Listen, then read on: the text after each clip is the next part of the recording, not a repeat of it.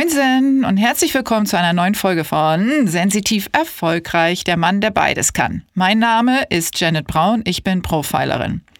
Aus meiner etwas anderen und möglicherweise ungewöhnlichen Perspektive heraus verhelfe ich im professionellen Sport, in der Kreativbranche, im Social Business und Unternehmertum zu mehr Durchblick, Klarheit und Zukunftsfähigkeit. Werte werden definiert, die gelebte Kultur analysiert, Führung neu gedacht, eine echte Marke etabliert und authentisch mit Hilfe nonverbaler Kommunikation nach außen transportiert. Einzelpersonen und auch Paare sind natürlich herzlich willkommen. Und mehr dazu gerne auf meiner Webseite janetbraun.de. Dort findet ihr auch meine E-Mail-Adresse für weitere Anfragen.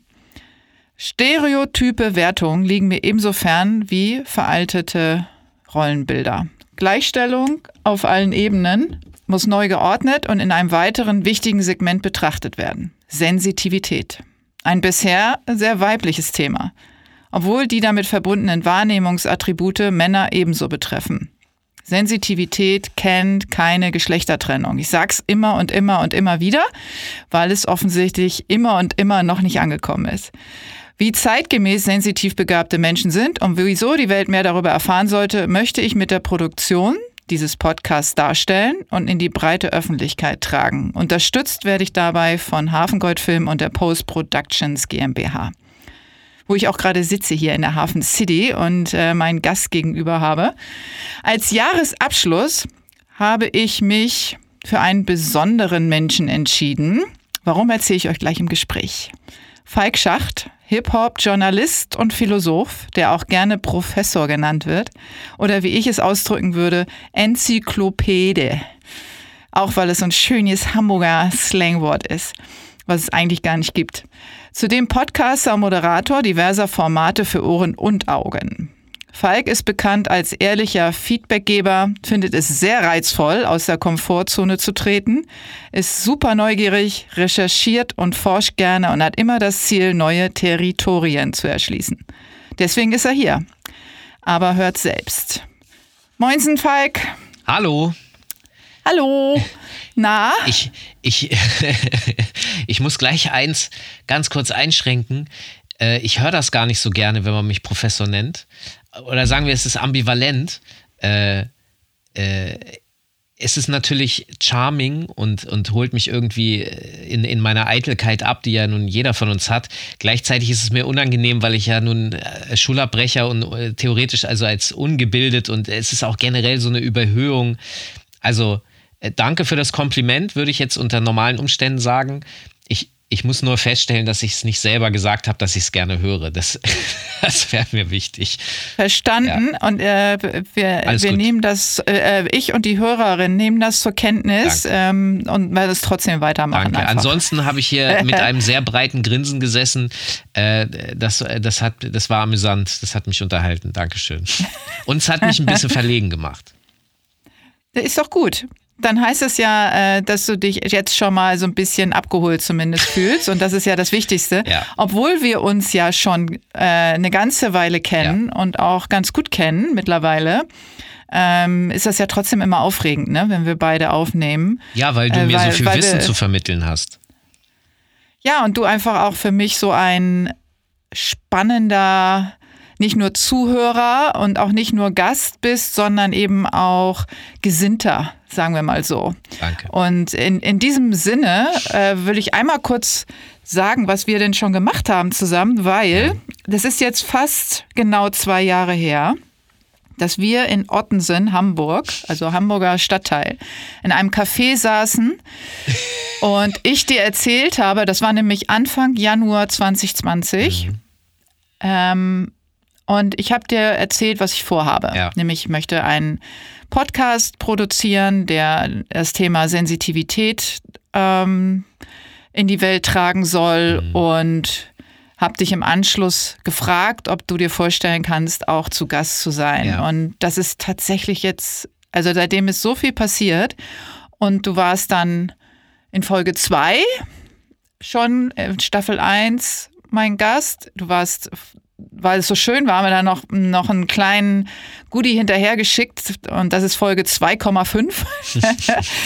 ähm, Und dann haben wir gesagt, oh, wir haben eigentlich so viel zu reden und du hast so viele Fragen, dass wir das Format Seitenwechsel mhm. eingeführt haben, wo du mich interviewst zu den Themen, die dich beschäftigen, alles, was so mit Sensitivität zu tun haben könnte. Ja. Ne? Und das würde ich nur mal ganz kurz ähm, anteasern, weil wir wollen darüber jetzt nicht sprechen in dieser Folge. Mhm. Denn in dieser Folge bist du wieder ganz normal mein Gast, wie ganz am Anfang in Folge 2. Es ist keine Seitenwechselfolge. Und deswegen, wer also folgende Themen nochmal hören möchte, was Falk dazu zu sagen hat oder welche Fragen er dazu hat und äh, was wir daraus erarbeitet haben, hört bitte dann die Seitenwechselfolgen aus der Staffel 1. Da geht es um Eltern-Kind-Beziehung. Also was passiert, wenn ein Kind oder Eltern oder beide sensitiv sind. Dann die Verbindung zwischen Sport und Kunst und die Frage dazu, ist spielerisch sein gleich kindisch? Dann geht es um ADS, ADHS und sind das Antreiber für leistungsbezogene Karrieren und innovative Erfindungen vielleicht? Synästhesie, Riesenthema. Dann äh, ganz spannend, äh, Psycho- und Soziopathen. Da haben wir uns äh, sehr drüber ausgelassen. Das war äh, für mich auch eine, äh, eine Reise. Oh oh. Dann äh, der Bullshit-Radar. Ja, ganz wichtiges Thema. Und sensitive Führungskräfte. Also was sollte eigentlich passieren auf dem Arbeitsmarkt und äh, wo stehen wir da gerade. Also diese Themen und auch ihr findet das immer in den Subtexten zu den Seitenwechselfolgen, was welches Thema ähm, wir in welcher Folge beschrieben haben. So, also das kurz als äh, Rückblick und jetzt kommen wir zu dir, Falk. Also, ich will mal ganz aktuell starten äh, und mal einen Namen in den Raum schmeißen, nämlich äh, Bushido. Ja. Da ist natürlich jetzt äh, in letzter Zeit viel passiert, viel Kommunikation, Falk Schacht und Bushido. Äh, das ist hochaktuell und ähm, ich würde da gerne mal nochmal mit dir so ein bisschen re rekapitulieren. Ja. Äh, wie ist es dazu gekommen? Du hast gesagt, du hast eine E-Mail gekriegt, einfach profan, aber wie ist, wie, wie ist es dazu gekommen? Ähm, überhaupt? Zu diesem Bushido-Interview, sag kurz, was überhaupt passiert ist für die, die es nicht mitgekriegt haben, was ich nicht glaube, aber. Um das, um das Gesamtbild zu haben, um das am besten nachvollziehen zu können, ähm, ich habe, ich mache seit 25 Jahren Hip-Hop-Journalismus und ähm, bin dann irgendwann um die Nullerjahre im Fernsehen gelandet bei Viva und das war zu dem damaligen Zeitpunkt sozusagen das äh, äh, bedeutendste Hip-Hop-Medium in Deutschland, weil äh, Bewegtbild und national ausgestrahlt, jeder kann es gucken. Und dann ist irgendwann ja Agro Berlin aufgetaucht. So um 2003, 2004 herum wurde das ein, ein sehr, sehr starkes Thema und dann dementsprechend auch für den Fernsehsender. Und ich hatte Probleme, wie ehrlich gesagt ganz viele äh, Aktive innerhalb der Hip-Hop-Szene mit Agro Berlin, als die aufgetaucht sind. Ähm, die Fanbase ist nochmal eine andere äh, äh, Baustelle, aber die, die Aktiven, also ob nun RapperInnen, äh, JournalistInnen oder äh, Bookerinnen von Festivals und solchen Sachen, ähm, das war problematisch mit Agro Berlin, weil äh, die Art und Weise des Umgangs ähm, und die Themen und wie sie rübergebracht wurden und ganz konkret einfach auch soziales Verhalten, muss man mal so platt sagen.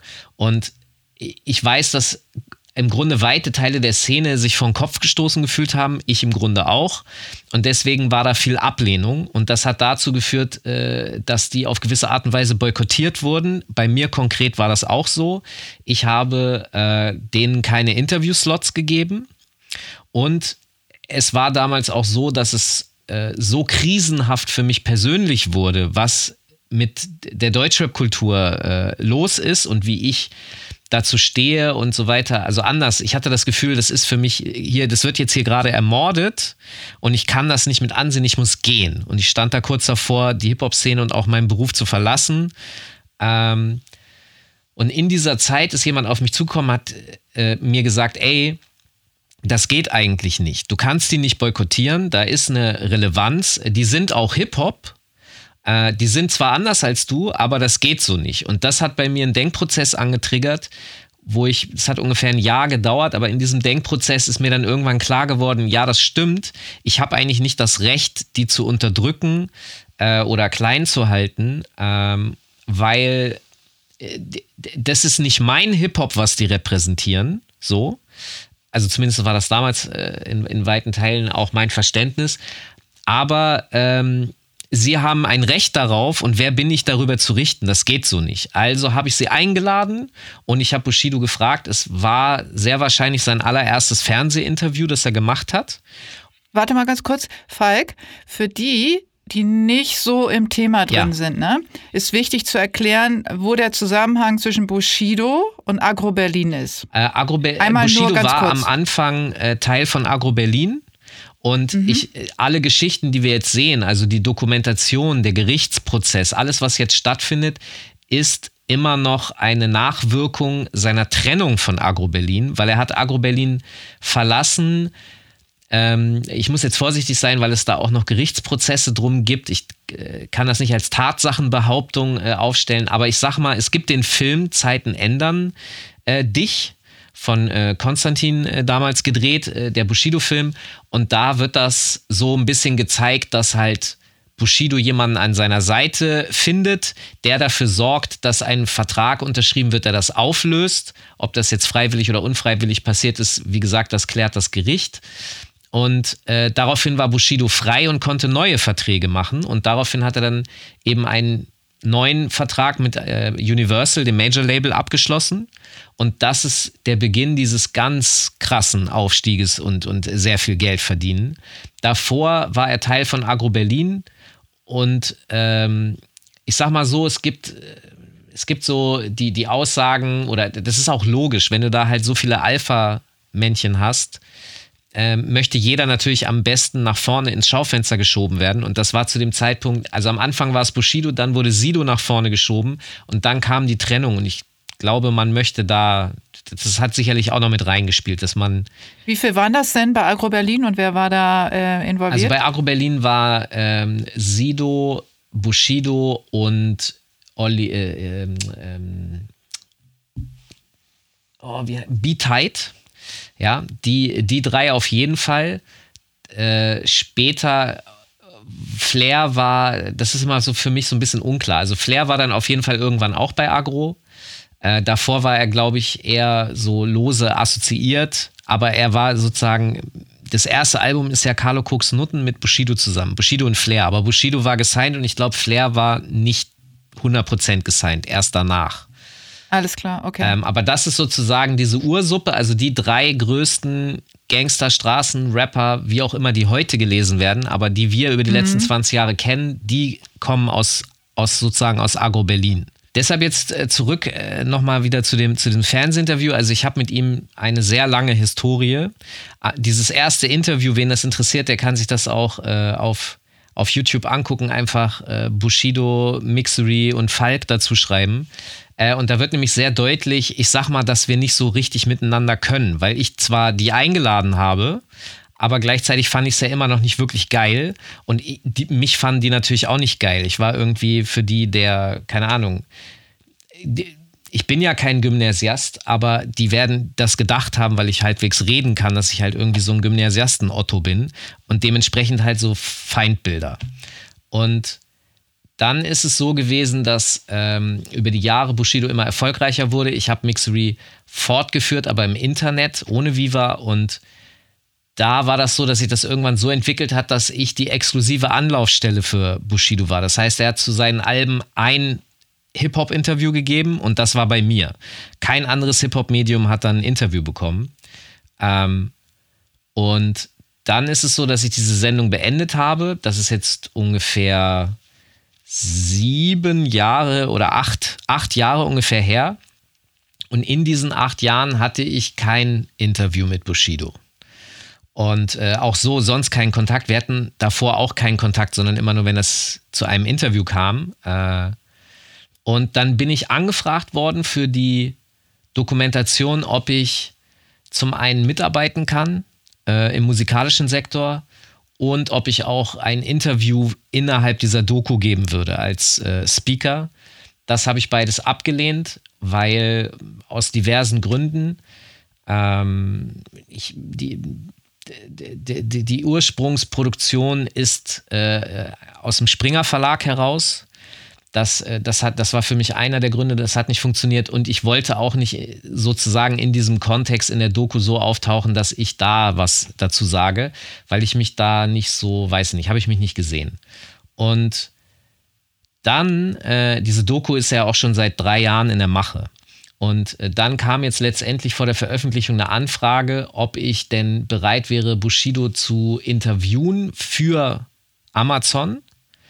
Und da habe ich äh, drüber nachgedacht und dann habe ich halt gesagt, ja, ich kann mir das vorstellen, aber nur unter der Bedingung, dass ich wirklich komplett freie Hand habe inhaltlich, ähm, dass es keine Vorgaben gibt und ähm, dass auch sozusagen der, der im Schnitt und so da nichts kippen kann und so. Das hat man mir so zugesichert.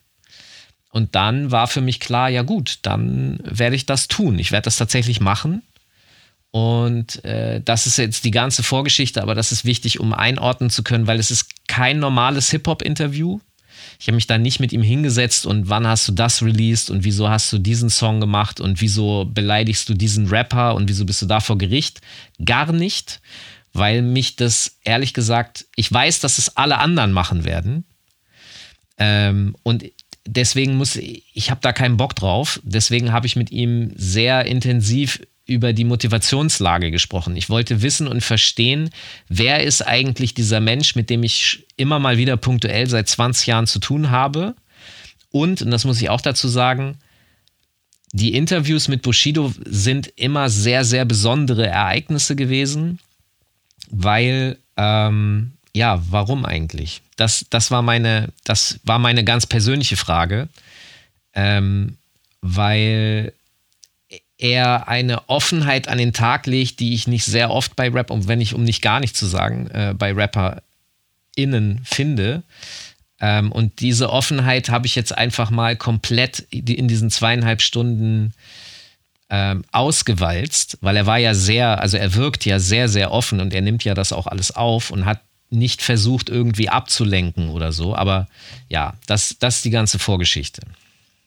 Genau, einmal kurz die Fakten dazu. Es gibt also eine Dokumentation über Bushido und äh, seine Familie und den, äh, den, die Situation mit der Trennung ähm, von Arafat. Äh, die läuft oder die haben ihn begleitet über äh, zweieinhalb Jahre. Ja, ja. Ne? Ähm, und das ist jetzt gerade veröffentlicht worden vor ein paar Wochen auf Amazon. Genau, da kann man sich das sechs Stunden angucken. Und da kann man sich, genau, da kann man sich das angucken. Das habe ich natürlich auch getan. Nicht nur wegen dir, sondern äh, weil ich mich dafür interessiere aus meiner reinen äh, Profilerbrille natürlich, ja. um, um zu gucken, was steckt da jetzt wirklich hinter. Das äh, habe ich natürlich für mich festgestellt und auch ähm, meine Analyse dahingehend abgeschlossen. ähm, für mich äh, machte das äh, Interview, was ich mir auch angeguckt bzw. angehört habe auf YouTube, also von dem du gerade gesprochen hast, ja. die zweieinhalb Stunden, die du mit Bushido verbracht hast, habe ich mir natürlich auch äh, reingezogen und das hat das Ganze dann für mich abgeschlossen. Okay. Was ist, was ist dein, ja. wo bist du da gelandet? Also ein ähm, Fazit? Wo bin ich gelandet? Genau, ich habe natürlich ein Fazit, was ich äh, unter diesen Umständen nicht mitteilen werde, weil das, da habe ich mir Gedanken drüber gemacht. Ah, okay. Das macht, mache ich nicht, weil er ist nicht hier. Okay. Ich würde ihm das auch äh, persönlich sagen ich, oder im Interview hätte ich ihm bestimmt auch diese äh, Fragen dann vielleicht gestellt, weil aus meiner ethischen äh, Perspektive heraus und ich meine, du weißt, ich bin Profilerin, natürlich habe ich da ein ganz eindeutiges Bild. Ja. Und ähm, aber das kann ich nicht in die Öffentlichkeit tragen, ohne okay. nicht mit ihm das vorher selbst gesagt zu haben. Das, das Recht äh, empfinde ich dazu nicht. Aber was wir natürlich machen können, ist Themen besprechen, die ihr auch besprochen habt ja. äh, in eurem Gespräch und die auch für mich eine Relevanz haben, was das Thema Sensitivität angeht. Ja. Ja. Und vorher würde ich dich aber gerne nochmal fragen, weil es gab ja sehr kontroverse Reaktionen auf das Interview, Ja. was du mit ihm geführt hast. War ja eher so schwarz-weiß, also entweder äh, die Leute haben dich gefeiert oder die Leute haben dich gehatet. Ja, eben andersrum, Und haben- ne? ihn gefeiert oder ihn gehatet. Also Ja, je, je genau. nach La äh, Gemütslage, genau. Genau, je nach Gemütslage und, äh, und dir auch äh, eine Form von Übergriffigkeit äh, attestiert sozusagen in deiner Formulierung oder in Unterstellung. Und jetzt ist natürlich meine Frage, wie gehst du damit um mit diesen Hatern, also die, die diese Kommentare dagelassen haben auf den verschiedenen äh, Social-Media-Kanälen? Und äh, wie reagierst du darauf? Also, vielleicht äh, sollte man äh, das versuchen, dezidierter noch zu sagen. Also, ähm, es gibt sehr viele Leute, die gesagt haben: Boah, krass, äh, das beste Interview, Rap-Interview, was sie je gesehen haben. Es ist ja eben eigentlich kein Rap-Interview. Ähm, und es gibt diejenigen, die äh, sagen: Ey, äh, du hast versucht, den zu verarschen und ihm äh, sozusagen Dinge unterstellt und so, und das war unhöflich und ähm, ich sag mal so, die, diese Kritik, ich nehme die wahr, äh, über, die, über, die, über den Zuspruch freue ich mich. Ähm, über, die An über die Kritik sozusagen, die klopfe ich ab, okay, ist da was dran? Hat er wirklich nicht verstanden, was ich ihm gesagt habe? Habe ich ihm wirklich Sachen unterstellt, die er nicht ausräumen hätte können? Oder ist er sozusagen zu dumm oder zu unfähig, Unterstellungen von mir, weil so wie er mit Provokationen arbeitet, äh, an denen man Reibungspunkte erzeugt, weil man ja in einem Gespräch und gerade in so, ein- das ist ja nicht irgendwie ein Gespräch in einer Kneipe und selbst da macht man das, sondern ich bin ja in einem öffentlichen Rahmen und ähm, möchte ja auch ein Ergebnis erzielen, anders als in einer Kneipe, wo das Ergebnis scheißegal ist. Ähm, habe ich natürlich auch hier und da mal Sachen gesagt, die er dann hätte ausräumen müssen, wenn sie nicht so sind. Und die Chance hat er ja und intelligent genug dafür ist er auch. Also von daher äh, stimmt das schon äh, und ist aber für mich nicht negativ, sondern ey, das ist eine der möglichen Techniken, die ich genutzt habe, um Reaktionen zu bekommen. Und was ich aber an diesem Interview speziell interessant fand, war ja, dass ähm, ich mit ihm zusammen, behaupte ich jetzt mal, analysiert habe, dass er ein Puppenspieler ist, wie ich es genannt habe irgendwann. Und natürlich kann ich mich nicht davon freimachen, dass auch ich äh, Tendenzen habe, und die haben wir am Ende des Tages natürlich alle, dass wir ähm, wissen, wo wir bestimmte Knöpfe drücken müssen oder wir probieren die mal aus und gucken, was gibt es für ein Ergebnis. Also in dem Gespräch zwischen mir und Bushido ist das vielleicht so ein Satz wie, ey, man testet Leute, ja. Ähm, und ich sag mal so, meistens mache ich das nicht im Privaten, da, da läuft das halt, da habe ich auch keine Lust so richtig zu testen, weil dafür, weiß ich nicht, das habe ich in meiner Jugend mehr gemacht. Jetzt ist mir es egal. Entweder die Leute funktionieren und ich kriege das Ergebnis, was ich hören oder was mich interessiert, sowieso, aber ich mache da nicht mehr viel extra. Aber im Beruf ist das eine andere Baustelle. Da teste ich natürlich schon Leute oder wenn, wenn ich vor der Kamera stehe, sage ich auch schon mal einen flapsigen Satz, um zu gucken, wie diese Person darauf reagiert, weil ich dann dadurch sehr viel schneller an, an das Ziel komme, einschätzen zu können, mit wem ich es zu tun habe. Ähm, und diese Puppenspieler-Systematik ist ja, das haben die mir also sozusagen negativ vorgeworfen. Aber ich weiß, dass das negative Anteile haben kann. Manipulieren ist nicht, äh, ist aber eben nicht per se negativ oder per se äh, positiv, weil wenn ich mein Leben steuere, manipuliere ich ja auch. Ich manipuliere mich ja sozusagen auch selber.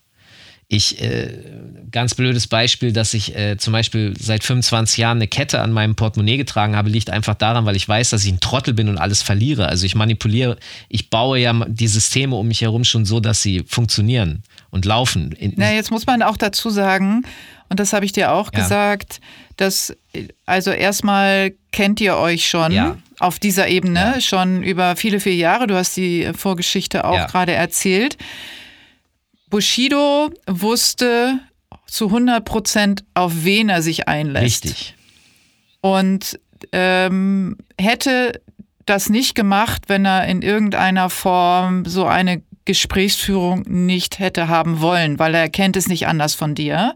Ja. Und er hat es offensichtlich auch in der Vergangenheit schon genossen, weil er, und das merkt man auch, wenn man sich das alles genau anhört und anguckt, wie er es genießt auf einer sozusagen höheren intellektuellen Ebene, sich mit dir, und du, ich weiß, jetzt kommst du wieder, ich habe kein Abitur, aber wenn man dieses Gespräch hört, wenn man zuhört, äh, merkt man, dass da zwei Wesen miteinander sprechen, die wirklich Lust an Sprache haben. Ja. Das stimmt. und die sich ausdrücken wollen und die auf einer Ebene miteinander sprechen wollen, die ich will nicht sagen, also vielleicht ist intellektuell ist vielleicht zu hoch gegriffen, ja, aber trotzdem auf einer Ebene miteinander reden wollen, die ebenbürtig ist. Und man hat zu keinem Moment, zu keiner Sekunde das Gefühl, dass er von dir verarscht wird, dass er nicht merkt, was du ja. von ihm willst, sondern er ist auf alles eingestiegen und er hätte jederzeit die Möglichkeit gehabt, weil es war ja auch nicht live, er hätte jederzeit die Möglichkeit gehabt zu sagen, ey Falk, du Arsch. Es ist ja eigentlich ja, auch andersrum. Fick dich, ich gehe. Ich muss, ja? ich muss also, aufpassen, dass er mich nicht verarscht. Ja, ja, genau, weil also ihr, ihr wart da äh, auf jeden Fall mindestens ebenbürtig und da muss man auch sagen, dass er sehr eloquent sich ausdrücken kann und seine Hirnregionen auch gut funktionieren, was das betrifft. Also deswegen also das jetzt aus meiner natürlich äh, aus meiner Perspektive als Beobachterin, aber ich möchte trotzdem noch mal von dir hören. Du hast ja nun dann die Kommentare bekommen. Ja. Also ich analysiere die halt, ne? Das was Ja, genau, wie gehst du damit um? Also antwortest du jedem nein. oder was machst du da? Nein, nein, nein, nein. Ja? Ich analysiere die im Allgemeinen. Ich mache mir also ein Bild über die Gewichtung. Ähm, ich frage mich halt, wenn, wenn, sehr, wenn Dinge immer wieder vorkommen, scheint das dann ein größeres Thema zu sein. Und dann stelle ich mir die Frage, okay, ist da jetzt, ist da was dran äh, an dem Vorwurf oder nicht? Oder so wie jetzt eben, ja, da ist was dran. Natürlich habe ich ihm Sachen im Mund gelegt, aber das war Absicht und, und zwar bewusst. Äh, und dementsprechend, ja, du kannst mich dafür kritisieren, aber ist mir egal, weil ich habe für mich entschieden, eine Technik, die ich benutze, fertig. Ähm, und dann gibt es aber auch so, ich sag mal, die äh, differenzierteren Vorwürfe oder, oder konstruktive ne, Kritik, die ich dann gerne in konstruktive Kritik umsetzen möchte. Das heißt, es gab so fünf, sechs äh, auf unterschiedlichen Plattformen Kommentare, wo äh, zwei, drei davon haben auch geschrieben, dass die Psychologie studieren. Ähm, deswegen habe ich die gefühlt alle eingeordnet unter ähm, Psychologinnen, die sich in Ausbildung befinden oder so. Äh, und da habe ich eine von auch dann, da habe ich dann zurückgeschrieben und gesagt, ey, danke erstmal für die Kritik. Ähm, ich würde das gerne besser verstehen, auch um mich äh, zu verbessern. Äh, wärst du bereit, mit mir mal darüber zu sprechen? Ich hätte die Fragen aus deiner Kritik heraus, was meinst du damit, was bedeutet das? Ähm, muss zugeben, also das wurde dann angenommen, aber man hat mir gesagt, ja, da müsste man sich jetzt nochmal darauf vorbereiten und ich warte seitdem darauf, dass da was zurückkommt, tut's aber nicht bisher. Äh, deswegen ist das so abgespeichert unter ferner Liefen. Ich habe da zwar Gedankengänge zu, was das bedeuten könnte, wenn die mir das sagen, weil ich glaube, dass die das natürlich aus ihrer, was sind ihre Gespräche? Das sind natürlich Therapiesitzungen und die sind nicht öffentlich. Und da redest du natürlich anders mit dem zu Therapierenden, als ich das in einem öffentlichen Forum äh, mache, mit einer Figur, die auch die ganze Zeit öffentlich ist. Und wir reden über die Aktivitäten, die öffentlich gemacht oder ausgesagt wurden. Ähm, aber das wollte ich halt genau rausfinden. Also was ist der Blickwinkel dieser Kritik? Äh, ich hoffe, das kommt nochmal zustande, weil mich das tatsächlich interessiert. Aber ja, so gehe ich damit um. Ja, das kann ich äh, mir gut vorstellen, dass dich das interessiert, weil du willst ja wachsen. Ich habe das auch im Intro gesagt, dass du immer neue Territorien äh, und auch vor allen Dingen einen eigenen Wachstum erreichen willst. Ich kann gar nicht ähm, und anders. Erobern, ja, ja, genau, und erobern willst. Du kannst gar nicht anders. Für, es war ja auch klar, so für den aufmerksamen Zuhörer, für die aufmerksame Zuhörerin, hat Bushido auch erklärt, dass er dreimal die Woche Therapiesitzungen hat. Mhm. Das heißt, er ist in guter Betreuung, offensichtlich, ja, weil er ist immer und immer reflektierter. Man kann das auch in der Dokumentation sehen, wie er sich innerhalb dieser Jahre, wo er begleitet wurde, entwickelt und auch nochmal den Entwicklungsstep dann in dem äh, Interview mit dir und da ist sicherlich noch Luft nach oben. Ah, weißt du, was interessant und, ist? Das würde ich dich mhm. gern fragen. Das habe ich ihn nämlich ja. nicht gefragt in dem Interview. Und zwar hat er mir schon vor knapp zehn Jahren in einem Interview gesagt, ja, er, er hat halt, wir haben über seine Probleme und dunklen Seiten und so weiter gesprochen. Und da hat er schon zu mir gesagt, ey, äh, ja, ich habe da äh, manchmal so ähm, meine, meine Panikattacken und Probleme und bin dann in Behandlung gegangen. Aber ich habe das auch wieder abgebrochen. Ah ja, warum? Und dann hat er gesagt, naja, immer wenn ich da gesessen habe, dann haben die mir Sachen erzählt, die ich schon alle wusste. Und äh, dann, das, bringt mir ja nichts, das bringt mich nicht weiter. Die sollen mir sagen, wie ich das Problem löse oder mir eine Pille geben, aber, ähm, aber nicht denselben Scheiß erzählen, den ich ihnen erzählt habe, weil dafür habe ich keine Lust, Geld zu bezahlen. Und das in der, mit dem Wissen, dass er heute sozusagen dahin geht und es nicht abbricht, also er, er geht, er muss jetzt den harten Weg gehen, weil die Tablette gibt es so nicht, die, die er sich wünscht, die einfache Lösung. Äh, aber das das ist mir gerade eingefallen, als du meintest, er befindet sich jetzt in Therapie. Er hätte auch schon damals, aber hat er abgebrochen. Was sagt dir das? Was hat er sich da jetzt, hat er das jetzt erst verstanden? Weil ich glaube ihm, dass er alles weiß, was, weißt du, er ist sich, glaube ich, schon immer darüber bewusst gewesen, aber er, er hat nicht handeln können. Das kann er erst jetzt.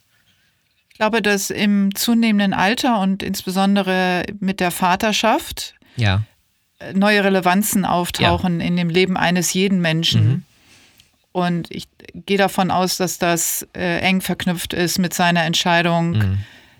tatsächlich in sich selbst zu wachsen ja. und es nicht mit einer Pille wegzuschrauben, ja, weil das ist das, was eine Pille tut. Ja. Eine, eine Pille heilt nicht, sondern eine Pille unterdrückt. Ja, stimmt. Und das heißt, dass er keine Entwicklungschancen hat. Ganz im Gegenteil, wenn man jetzt äh, irgendwelche Psychopharmaka mhm. oder ähnliches nimmt, das beruhigt vielleicht für den Augenblick und unterdrückt die Symptome, aber die gehen deswegen nicht weg. Wachstum und das braucht taucht Zeit. Immer, genau, und das taucht mhm. immer und immer wieder auf. Und er ist jetzt, im, äh, so wie alle Menschen, die Eltern werden, mhm.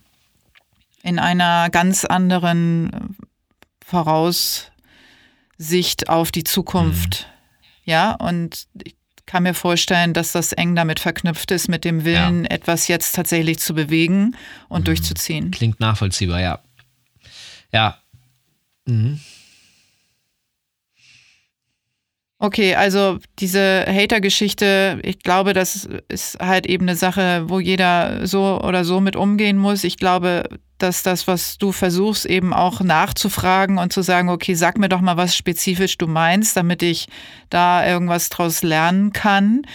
Und die anderen, die einfach nur platt sind, zu ignorieren, ist sicherlich eine gute Umgehensweise.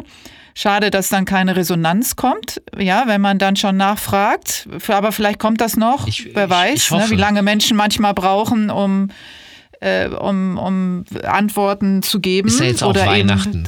Eben, ja, ja, ja. Ach, es gibt ja auch, manche Menschen sind ja auch sehr schnell mit Kommentaren, die man mal eben irgend, unter irgendeinem Post schreibt und glaubt, man ist da besonders klug und ist dann in der, äh, in der Anonymität und greift Menschen an und gibt äh, saukluge Ratschläge. Und das, ich meine, das ist natürlich Social Media. Deswegen ne? habe ich aufgehört, Kommentare zu schreiben. Ja, genau. Also ich, ähm, ich habe so letztens auch, hat mir auch einer wieder einen Kommentar unter irgendeinem Post, wo ich gedacht habe, wenn du nichts Positives zu sagen hast, ja, halt einfach die Fresse. Also es ist so, ja. so das war so irrelevant. Ja, ja das hatte, ähm, es war einfach nur aus einem eigenen ich bin gerade sau unzufrieden mit mir und im maximalen Frust und deswegen der erste Post, der mir entgegenprallt, da muss ich jetzt irgendwie äh, ne, weil es ging um Männer und er wollte seinen Frauenhass loswerden ah. und wo ich nur denke, oh Gott, also ja, äh, lass es einfach. Siehst du, das ist genau also, das, was ich mache. Ich poste ja. nur, wenn ich was Positives zu sagen habe. Äh, äh, alles andere denke ich mir und dann wische ich halt weiter, weil ich denke mir, es ist so unerheblich und unbedeutend, ob ich da jetzt Müll drunter schreibe oder nicht. Eher, also das Einzige, was es ja hinterlässt, ist sozusagen der, der Gedankenzyklus, den du hast, dass man so denkt, halt doch einfach deinen Maul, so wenn du nichts Besseres zu tun hast. Aber auf diese Bedeutung in dem Leben anderer Menschen habe ich keinen Bock. Das interessiert mich nicht. Ich habe keine Lust, dass jemand über mich nachdenkt und denkt, ich soll die Fresse halten. Das, das bringt mir nichts, das bringt mich nicht weiter. Ja, ja. aber okay, wir, wir, sollten da jetzt einen Strich ja. drunter ziehen. Äh, wir, und, und lass uns mal an Themen gehen, die dich ja auch beschäftigt haben, ähm, was jetzt dieses Interview angeht ja. oder was das bei dir so ausgelöst hat. Und da ist es, äh, ist ein Punkt, ist tatsächlich dieses, ist Bushido sensitiv? Ja oder nein? Ähm, was sagst du? Was ist eigentlich, was ist mit den Guten und mit den Bösen? Äh, gibt es böse, äh, sensitive sozusagen? Ja, das ist ja die, das, was das in deinem Hirn so ja äh, losgelöst hat. Und ist Bushido sensitiv oder nicht? Lass uns das mal überlegen gemeinsam. Ich habe natürlich meine, ja. Äh, meine Meinung dazu. Lass uns mal, lass uns mal gemeinsam überlegen. Also erstmal haben wir ja auch schon mal über Schulsystem gesprochen und was jetzt die Erweiterung darüber, ist, ist einfach den Startpunkt ja, für Menschen oder der Startpunkt ist unterschiedlich, haben wir ja beide schon mal festgestellt. Wenn, je nachdem, aus welchem Umfeld sie kommen, aus welchem Hintergrund sie kommen. Und also für sensitive Menschen. Und je nachdem, in welchem Schulsystem ja. sie sind. Ich habe dir ja auch schon mal gesagt, und da bin ich ja immer sehr vehement in ganz vielen vergangenen Folgen schon gewesen, achtet bitte drauf, liebe Eltern da draußen, auf welche Schule ihr euer Kind schickt. Ja. Ja, wenn es sensitive Anteile habt, ihr müsst es ganz, ganz eng begleiten durch das Schulsystem und ganz genau prüfen, auf welche Schule es kommt. Weil, und da kommen wir eben zu dem Punkt, der äh, Schaden, der angerichtet werden kann, bei einem sensitiven Menschen, bei einem jungen sensitiven Menschen ist immens und das beeinflusst im Zweifel die gesamte Karriere beziehungsweise das gesamte Leben und mindestens den Punkt bis 40, bis sie dann äh, in eine Therapie gehen oder in eine Klinik. Ja. Ja, und da kannst du ein Lied von singen und da sind wir wieder bei Bushido. Ja, weil er auch über seine Schulzeit spricht. Ja, das stimmt. Was hast du da festgestellt? Ähm, also das Ding ist, ähm, dass er ja, also wir sind auf den Punkt gekommen, dass er dieser Puppenspieler ist. Ähm, und dann habe ich ihn natürlich irgendwann gefragt, weil er hat das zugegeben. Er hat gesagt, ja, äh, ich, ich bin in der Lage, Leute zu spielen. Und das habe ich in dem Interview nicht gesagt, aber die Wahrheit ist, dass ich in der Sekunde gedacht habe, äh, weil ich habe ihn gefragt, wann ging das los? Und er hat gesagt, in der Schule ist ihm das das erste Mal aufgefallen. Er war ungefähr elf Jahre alt. Und dann habe ich äh, da gesessen und habe so gedacht, oh fuck, das war bei mir ähnlich. Weil ähm, was er dann beschrieben hat, ist, also er war äh, anscheinend auf einem Gymnasium und ich meine, man kann sich wahrscheinlich schon so vorstellen, dass ein, äh, dass jemand wie Bushido der ja natürlich nicht jetzt äh, deutsch gelesen wird, dass der rassistischen äh, Alltagsrassismus in diesem Gymnasium äh, gegenüber ausgesetzt war. Und gleichzeitig ist er jemand, der im Leistungskurs eine Eins hatte und so weiter. Also er, er es, es wird man kann sich das dann schon vielleicht so ein bisschen vorstellen, dieses einerseits zeigt er es dadurch den anderen, ich kann besser Deutsch als ihr, gleichzeitig ist es vielleicht auch so ein bisschen so ein Treiber, dass man besser werden will als die anderen, weil man also aus so einem Druck heraus, aus so einem Leidensdruck heraus, ja, das ist ja sowohl positiv als auch negativ kann man das betrachten. Aber dieser Schulaspekt, das hat mich sehr an mich erinnert, weil auch ich in der Schule gerne Leute provoziert habe, kann man sagen, und auch äh, Meinungen oder Positionen vertreten habe, die überhaupt nicht meine sind. Ähm, sondern ich fand es reizvoll, äh, in diesem Diskurs zu sein und auch eben Bullshit zu reden, aber die anderen haben es mir erstens geglaubt, das fand ich irgendwie faszinierend und zweitens fand ich es interessant, äh, Argumentationslinien zu sehen und zu analysieren, äh, um selbst diese für mich eigentlich negativen Punkte durchbringen zu können. Also die Diskussion zu, ich nenne das jetzt mal gewinnen. In Amerika gibt es das ja sogar als Debattier, gibt es ja richtig Kurse. In, Debattierclubs. Genau, mhm. in Deutschland gibt es das irgendwie gefühlt so, also zumindest nicht in dem Schulsystem, durch das ich durch musste. Ähm, und das hat er halt auch beschrieben. Und er sagt halt, er hat äh, sozusagen damit angefangen und für mich interpretativ heißt das ja, okay, der, der sitzt da, der ist auf jeden Fall so smart, dass er schon mal eine Metaebene da drin hat und sehen kann, guck mal, die anderen halten von mir das und ich kann mit denen, äh, ich, ich kann die spielen, ich kann die dahin bringen, wo ich das gerne hätte. Und wir haben ja schon mal hier auch über diese spielerischen Anteile beim sensitiven Menschen gesprochen, dass dass man einfach mal ausprobiert, man testet, man ist auch bereit hinzufallen, weil man dann halt wieder aufsteht. Äh, und dieses, diese Tendenz, so empfinde ich das, läuft dann bei ihm frei und er spielt seine Klassenkameradinnen und äh, und dann, dann sag ich zu ihm, ah krass, und dann hast du das im Grunde zu deinem Beruf gemacht. Weil, ich sag mal, als Gangster und Straßenrapperin hast du die Notwendigkeit, die Öffentlichkeit zu spielen mit den Images und den, ähm, den Narrativen, die du bedienst oder denen du widersprichst. Und das ganz Krasse ist, wenn man das größer denkt, ist das auch nicht so weit entfernt von PolitikerInnen, Populistinnen im Sinne von, ähm, dass es darum geht, eine, eine öffentliche Meinung zu steuern und ein, ein Rap, ein, ein Rapstar hat dasselbe Bedürfnis, weil je besser er die Öffentlichkeit steuert, desto erfolgreicher kann er auch agieren. Es geht ja um Reichweite, es geht um Aufmerksamkeit, das ist ja deren Beruf sozusagen, weil damit verdienen sie ja Geld. Und dann hat er gesagt, ja, ich habe meine, meine menschenmanipulative Fähigkeit zu meinem Beruf gemacht. Äh, ja, das, das, das ist mir so aufgefallen. Ja, um Menschen manipulieren zu können, muss man ganz viel wahrnehmen können. Ja. Ja, wir haben ja, äh, habe ich ja gesagt, in dieser Folge Soziopath und Psychopath. Ja, genau. Ging es ja genau um dieses Thema. Ja. Um das wirklich fühlen oder um das Interpretieren äh, und dann Imitieren von Gefühlen. Äh, Zu beidem ja. gehört ein, äh, ein, ein funktionierendes Hirn. Ein gut funktionierendes Hirn. Ja.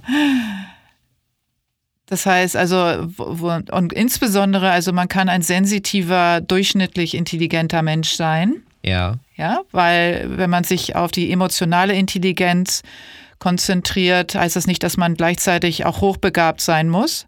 Okay. Ja, ähm, wenn man aber psychopathische Züge hat ja. und spielerisch unterwegs ist, das heißt, oder nicht spielerisch, das möchte ich jetzt unterscheiden, nicht, dass es dann äh, falsch interpretiert wird, sondern manipulativ unterwegs ist. Ja. Heißt es, dass du ganz genau aufpassen musst, weil du kannst es nicht fühlen, aber du kannst es beobachten. Du kannst es dir vor allen Dingen merken. Ja, das heißt, welche Reaktion ja, kommt auf halt, ne? was, mhm. genau, um dann Gefühle äh, imitieren zu können. Und das ist und ganz krass, was du, sagst, weil die Imitation ja. von Gefühlen ist ja, also du bist sozusagen in der Lage, die zu spielen, aber du empfindest sie nicht. Das sagst du gerade. Das sage ich ja. Das ist ein Merkmal jetzt von Psychopathen. Ja. Deswegen ist denen auch egal, was passiert mit den Menschen, die sie manipuliert haben, weil sie können es nicht fühlen. Also ich muss dazu ja? sagen, Teile der, mhm. der Reaktion, das war auch jetzt nicht sehr viel. Ich sag mal, gefühlt vielleicht so 10, 10, 10, 15 Mal, dass ich das gelesen habe, dass Leute dr drunter geschrieben haben, boah, krass, äh, er sagt im Grunde, er ist ein Psychopath. Oder andere haben mir geschrieben, äh, der hat, äh, was er hier sagt, wenn das stimmt, würde das bedeuten, dass er eine dissoziale ähm, dissoziative Störung dis, dis hat. Dann habe ich mir das durchgelesen und das deckt sich sozusagen mit den Aussagen aus dem Interview. Ja. Und da frage ich mich natürlich, okay, ist, weil, weil ich versuche ja zu verstehen, was Sensitivität bedeutet ist das sensitiv oder nicht? Oder ist das ein Anteil oder ist es, ja, das, das frage ich mich. Genau, die andere Variante ist, wie gesagt, es gibt ja ähm, dann die dritte Variante ist ein hochbegabter, sensitiver Mensch, mhm. wo beides dann stark ausgeprägt ist. Das heißt, dass du äh, eine sehr hohe Begabung hast, nicht nur in der emotionalen Wahrnehmung, sondern auch in der intellektuellen Wahrnehmung. Mhm. Das heißt, äh, die, das wird miteinander verknüpft und dann bist du ja jemand, äh, also dann könntest du super manipulieren. Wow. ja, weil äh, dann musst du nur deine eigenen Emotionen, weil die sind ja dann nicht weg, anders als beim Psychopathen, der ja eben nichts empfinden kann. Ja. Ist das dann bei jemandem, der vielleicht dann eher soziopathisch veranlagt ist, wo auch ähm, unbedingt auch sensitive Menschen auch zugehören können? Ja ist das ja so, dass das doch eine Auswirkung auf dich selbst hat. Das heißt, du musst dann in der Lage sein, da die, das, was zurückkommt, die Emotionen aus irgendeinem Blickwinkel heraus ausblenden zu können. Ja. Das heißt, wenn du dann eine gewisse Kälte oder Ignoranz dessen, was du angerichtet hast, an den Tag legst, muss das eine bewusste Entscheidung sein. Das heißt, dass du eine Entscheidung getroffen hast, dass dich das nicht berühren darf. Weil wenn es dich berührt, kannst du es nicht weitermachen. Und dann kann das bedeuten, dass du das Leben, was du führst, nicht führen kannst. Deswegen sage ich bewusste Entscheidung, weil wenn du dich für, eine, für ein Leben entscheidest, und das haben ganz, ganz viele sensitive Menschen gemacht, die sich eines Tages für ein Leben entschieden haben, aus dem sie kaum noch einen Weg zurückfinden. Äh, Familienväter, äh, ja, und äh, oder Karrierefrauen oder whatever, die zu einem Zeitpunkt diesen Weg gewählt haben, wo das total gesellschaftlich anerkannt war, mit Ellbogen und hart und tough durch die Welt zu gehen. Ja die zu diesem Zeitpunkt diese Entscheidung getroffen haben, obwohl sie ein sehr hohes emotionales Gefühlsleben haben, also sehr sensitiv sind, kommen heute, wo es ihnen äh, die, wo das die Gesellschaft langsam ihnen die Plattform bietet, sie selbst auch sein zu dürfen, kaum aus diesem Leben wieder raus, weil es dann alles in Frage stellen würde, was sie bis dahin aufgebaut haben. Und alles äh, an alle Menschen, die um sie herum sind, aufklären müssten darüber, wer sie eigentlich wirklich sind. Wow, und das, was du gerade beschreibst, ist ja im Grunde das, was das, ich, ich hätte trotzdem noch die Frage, weil ich bin mir nicht zwingend sicher, ob, äh, weil du gerade gesagt hast, bei Sensitiven dann ein hochemotional aktives Leben stattfindet. Ähm, da, das, da bin ich mir noch nicht sicher in Bezug auf Bushido oder wie das da stattfindet. Aber er ist ja genau jetzt in dem, was du gerade beschrieben hast. Er ist fast 20 Jahre in einer Schiene gefahren, nämlich dem, ich nenne das jetzt mal toxisch maskulinen Alpha-Straßenmännchen, äh, das sagt, so und so hat das alles zu sein und wenn nicht, dann äh, I'm gonna kill you, so. Und Jetzt trennt er das ja. Also er spaltet ja Bushido als Figur. Die, er hat da äh, sogar Analogien zum Catchen, also zum Wrestling gebracht. Und ähm, für diejenigen, die das immer noch nicht wissen, aber Wrestling ist alles Schauspiel. Also ja, das ist natürlich trotzdem im Ring, aber das ist, ich, ich nenne es mal äh, hoch äh, körperlich anstrengendes Ballett, das rabiat aussieht. Äh, und die Geschichten, also da sind Drehbuchautoren, die die ähm, Narrative der Feindschaften von Gut und Böse erzählen und das wird inszeniert und das ist im Grunde, ich, ich nenne es mal Amphitheatermäßig, Gladiatorenkämpfe, die aber eben inszeniert sind. Und Bushido vergleicht Gangster-Rap genau damit. Und da sitzen dann, also die sind ihre eigenen Drehbuchautoren, der sitzt halt bei sich im Keller und wenn jetzt irgendwie wieder ein Rapper kommt und ihn ankackt, dann überlegt er sich, wie der da jetzt am smartesten drauf reagiert. Aber es ist ein Schauspiel, das vor Publikum vorgeführt wird, das dem aber die ganze Zeit gesagt wird, es ist echt. Wir, wir sind hier real und authentisch. Darum wird ja auch massiv gerungen, dass das so zu sein hat. Ähm, was aber natürlich an der Stelle dann plötzlich Quatsch ist, wenn es eine Form von Inszenierung ist. Und Bushido spaltet das jetzt ab und sagt, ey, das ist Bushido. Und in der Rolle, ich habe ihn auch gefragt, kannst du weiterhin so Musik machen, wenn du jetzt hier in der Öffentlichkeit stehst und ähm, auf gewisse Art und Weise deine Verarbeitungsprozesse transparent machst, sodass wir alle teilhaben und auch in dieser Doku und so weiter, du dich also nackt machst emotional, wie, wenn du also sagst, du bist eigentlich ganz wer anders, du bist eigentlich fast schon weich, machst du dann Gangster-Rap weiter? Ja, es kommt ein neues Album. Und was passiert darauf? Und dann sagt er einfach straight einen Satz, da werden Mütter gefickt. Das heißt, diese, und das kommt, kommt auch wie aus der Pistole geschossen, weil ich sag mal, das ist das Erlernte, das kann er perfekt seit 20 Jahren. Aber er hat uns, wenn das alles so stimmt, diese Figur, die da, also der, der Mensch dahinter, den hat er uns nicht so gezeigt. Und den holt er jetzt offensichtlich hervor und versucht das zu trennen. Und mein Eindruck ist, dass es in der öffentlichen Wahrnehmung auch ihm gegenüber bisher funktioniert. Ich habe den Eindruck, dass die Leute also es gibt welche, die ihn äh, auf immer äh, toxisch finden werden und die haben da auch ihre Punkte und haben da auch, das, das, das stimmt auch äh, in, in, Teilen für sie, ich kann das so nachvollziehen. Aber es gibt ganz viele, die sagen, boah, der, der ist ehrlich und ich kann das jetzt nachvollziehen, warum er sozusagen unter Polizeischutz steht und, und diesen ganzen Kram. Wie siehst du denn das jetzt mit deinem Profiler-Augen, wenn du da drauf guckst und Bushido dabei beobachtest? wie er versucht, diesen Spagat zu machen. Also er versucht aus dieser vorgegebenen Schiene der Entscheidung, die er mal getroffen hat, sich wieder zu lösen. Ist das, also er, ist es authentisch für dich und gelingt es ihm? Wir müssen ja auf die Prägungen gucken, die schon, wie du auch gesagt hast, so lange schon ja. sind. Ne? Und das ist ja der Startpunkt der Diskussion jetzt auch gerade. Ja. Wann hat das angefangen und warum hat das überhaupt angefangen? Also wenn man sich dann anguckt, man hat einen elfjährigen Anis, ja, ja. Äh, noch nicht Bushido, der feststellt, dass er eine Begabung hat, ganz viel wahrzunehmen, auf welcher Ebene auch immer, und spielerisch oder als, als Strippenzieher oder Puppenspieler oder äh, Manipulator, das lassen wir mal offen, wie auch immer man das nennen kann, mit seinem Umfeld umzugehen. Und was hat, hätte ihm damals helfen können?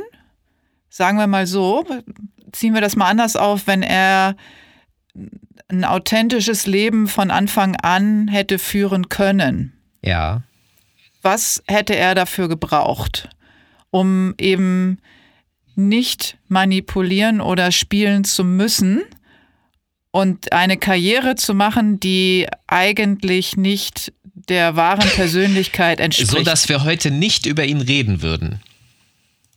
Ja, das, also dass er nicht heute an dem Punkt wäre, an dem er ist. Er hat ja auch gesagt, ein echter Gangster wird nicht äh, berühmt ja. mit Rap.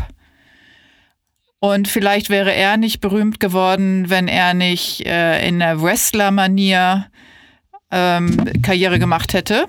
Also dass man einen Gangster-Rapper aus ihm gemacht hätte aber das ist hätte, hätte Fahrradkette. Es geht mir jetzt mal darum, er, wenn, wenn wir jetzt davon ausgehen, er will zurück zur Authentizität. Das ist, das ist tatsächlich sein Anspruch, ja.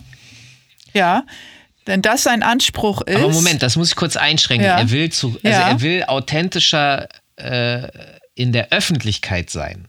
Ich, also ja. ich glaube, dass das für ihn privat auch nochmal eventuell ein Thema ist, aber er hat ja auch gesagt, wenn er bei sich zu Hause ist, dann ist Bushido eigentlich nicht da.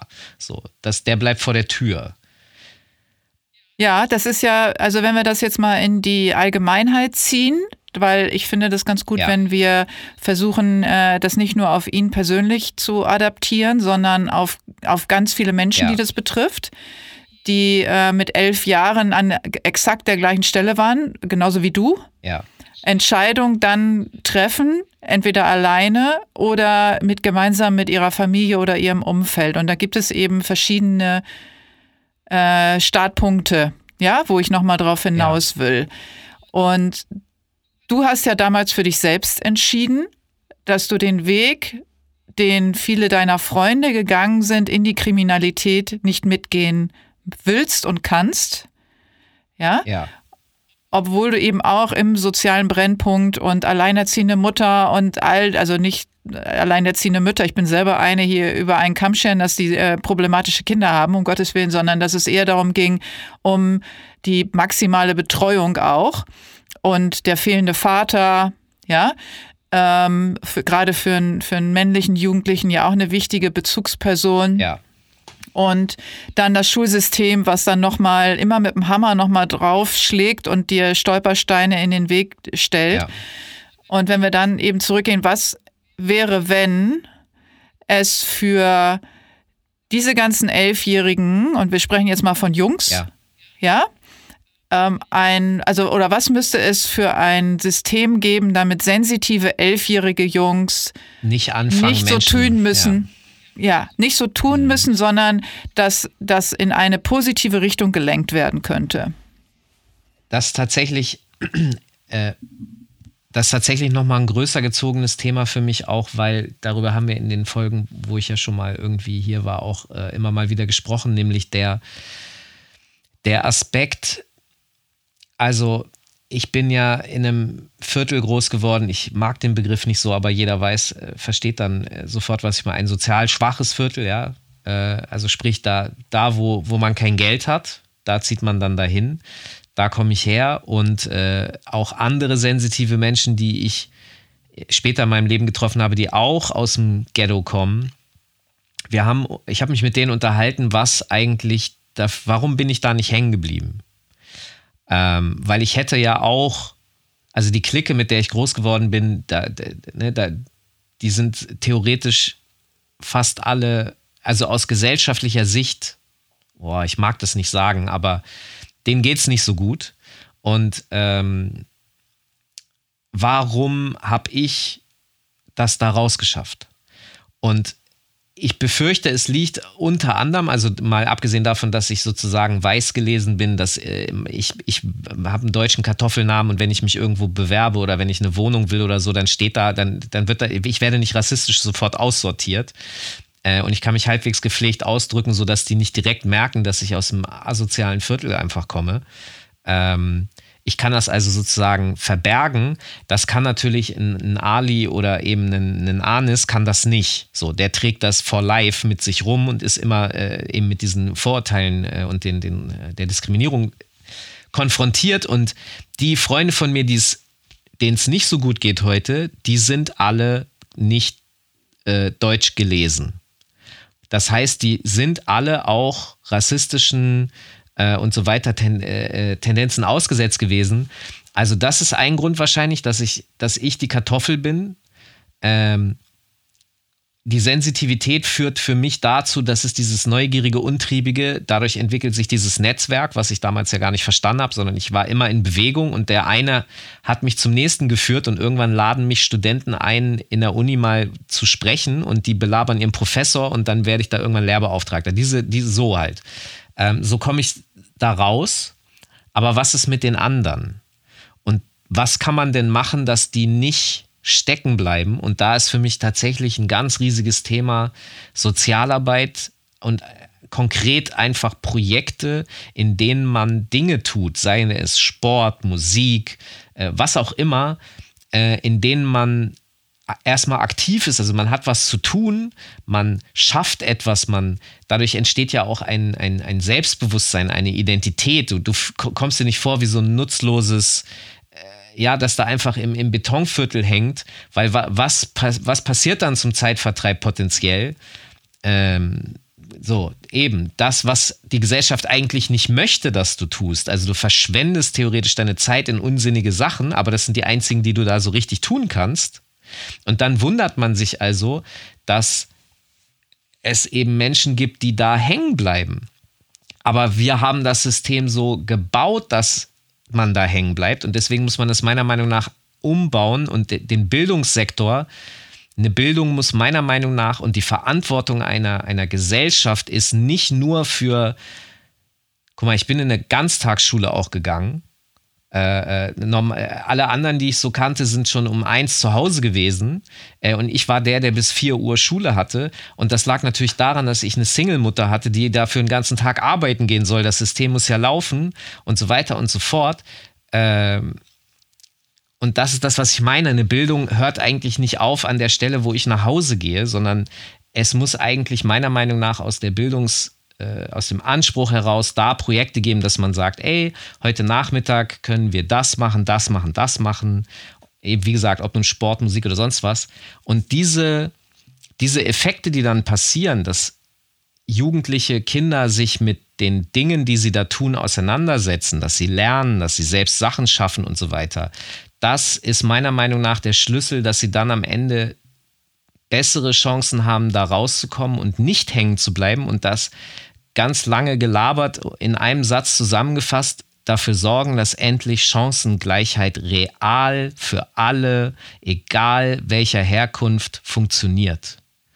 Und das tut es bisher ja. nicht. Das, äh, da, wir sind, also du hast total recht, ich stimme dir zu. Für mich ist die Schizophrenie da aber auch drin versteckt. Ja. Weil du sprichst auch davon, dass es eben Freizeitangebote geben muss, wo eben dann, wo es um Sport geht und um Musik geht und um Kunst geht. Irgendwas. Ja, zum Beispiel. Aber das ist ja meistens das, weil das das ist, was in der Schule fehlt. Und den Kindern, insbesondere den Kindern fehlt, die dort ein Talent vielleicht haben. Und äh, damit die nicht so frustriert sind in der Schule, dass sie das dann am Nachmittag machen können. Ja. Wozu dann man mit äh, als Elternteil oder als Eltern privat aufkommen muss finanziell und äh, die Zeit haben muss, die Kinder dort auch unterzubringen und es muss genug Angebot geben. Ähm, in der, möglicherweise auch noch hin und her gefahren werden und so weiter und so fort. Aber wir haben ja die Schule während schon. in der, aber ja genau, während in der Schule genau diese Themen Nebenfächer sind und irrelevant. Das heißt. ja, das ist das Scheißproblem. Genau, das ist die Schizophrenie, worüber ich ja schon äh, auch sehr lange spreche, ist, dass diese Fächer in der Schule erstens von der Stundenanzahl ja. ähm, vernachlässigt werden. Was als erstes ausfällt, ja. sind Nebenfächer wie äh, Sport, Kunst und Musik. Ja. Es, sind, es wird deklariert als Nebenfach, das heißt, wenn du genau diese Talente hast, äh, wirst du in der Schule trotzdem nicht anerkannt, obwohl du hochbegabt sein kannst in Kunst, Sport und Musik. Ja. Was dann, also was dann meistens sogar auch eben genau diese sensitiven Kinder anspricht. Manchmal kommen Sprachen noch dazu. Ja. Ja, dass, äh, dass man in, äh, in einer äh, Sprache, manchmal, manchmal Deutsch, nicht unbedingt, sondern eher in einer äh, zweiten, dritten Fremdsprache ähm, ein Talent hat, weil das was auch mit tatsächlich mit musischem Verständnis zu tun hat. Ja. Ähm, also Klang, Sprache und so weiter. Und äh, das, das heißt, dass der größte Teil des Tages wird damit verbracht, dass sie gesagt bekommen, ja. dass das, wo sie drin talentiert sind, irrelevant ist. ja. In, also sie müssen um, und das ist ja das Notensystem, man muss zwei Nebenfächer besonders gut haben, um ein Hauptfach ausgleichen zu können. Allein da ist schon ein Unverhältnis. Ja. Ein Nebenfach wird, ähm, wird nie akzeptiert als gut. Also wenn du jetzt, du hast in, in Musik, Sport und Kunst eine Eins, ja, wird das nie gleichgestellt, wie als hättest du in Mathe, Deutsch und weiß ich nicht, ähm, was haben wir, Hauptfach, Mathe, Deutsch, Englisch, ja, äh, als hättest du da Einsen. Ja. Oder Politik oder was auch immer. Das heißt, da ist in, in diesem System hängt's komplett. Voll. Und deswegen, und es gibt aber Schulen, bei denen es nicht hängt. Es gibt Schulsysteme, auch äh, in Deutschland schon, auch schon sehr lange. Die sind, ähm, werden oft belächelt, wie die Waldorfschule zum Beispiel. Ja. Ähm, aber auch eben Montessori, wo ja mein Sohn bekanntermaßen war, ich habe das schon öfter erwähnt, die das so ein bisschen aushebeln. Ja. Und gerade einen sensitiven ADHS, ADS, Kindern eine Möglichkeit bieten, Akzeptanz zu finden und sich auszuleben und sein zu dürfen. Ich würde jetzt gerne in einem Paralleluniversum Ja. Bushido sehen, der auf der Montessori-Schule groß wurde und was der heute machen würde. Genau. Ja. Das ist das, wo ich sage, was ist mit diesen elfjährigen Ja. Kindern, wenn wir mal auf alle Geschlechter Ja. jetzt gehen, äh, oder auch eben non-binär, was auch immer, mit diesen elfjährigen Kindern, die einfach sein dürften Ja. und nicht mit 40 drei Stunden Therapie in der Woche bräuchten, um sich selbst zu finden, um äh, für ihre eigenen Kinder da zu sein. Ich rechne das allen an, die öffentlich sagen, dass sie in die Therapie gehen.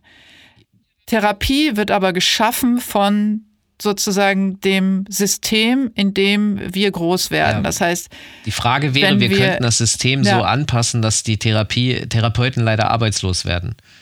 Naja, die könnten ja andere Sachen machen, wie zum Ja. Beispiel, ja, ich könnte, ich hätte äh, Millionen von Ideen, da ist mein, äh, mein Ideenreichtum unerschöpflich, Ja. was ich Therapeuten alles anbieten würde an Tätigkeiten, was äh, für die Zukunft, ähm, für die Menschheit, für die Gesellschaft wichtig wäre und man sich nicht permanent mit Traumata aus der Vergangenheit, die meistens mit der Pubertät zu tun haben oder mit der Kindheit auseinandersetzen Aber weißt du, was ein anderer Anzeiger ist für die, ich sag mal, also es werden ja Prioritäten gesetzt. Es wird ja immer so getan, als wäre alles frei. Ja, der Markt regelt. Ich liebe ja diesen Satz, weil er ja einfach Bullshit ist, weil ein Markt natürlich trotzdem immer innerhalb eines Rahmens funktioniert und dementsprechend ist der Markt immer reguliert auf gewisse Art und Weise. Aber davon mal ab.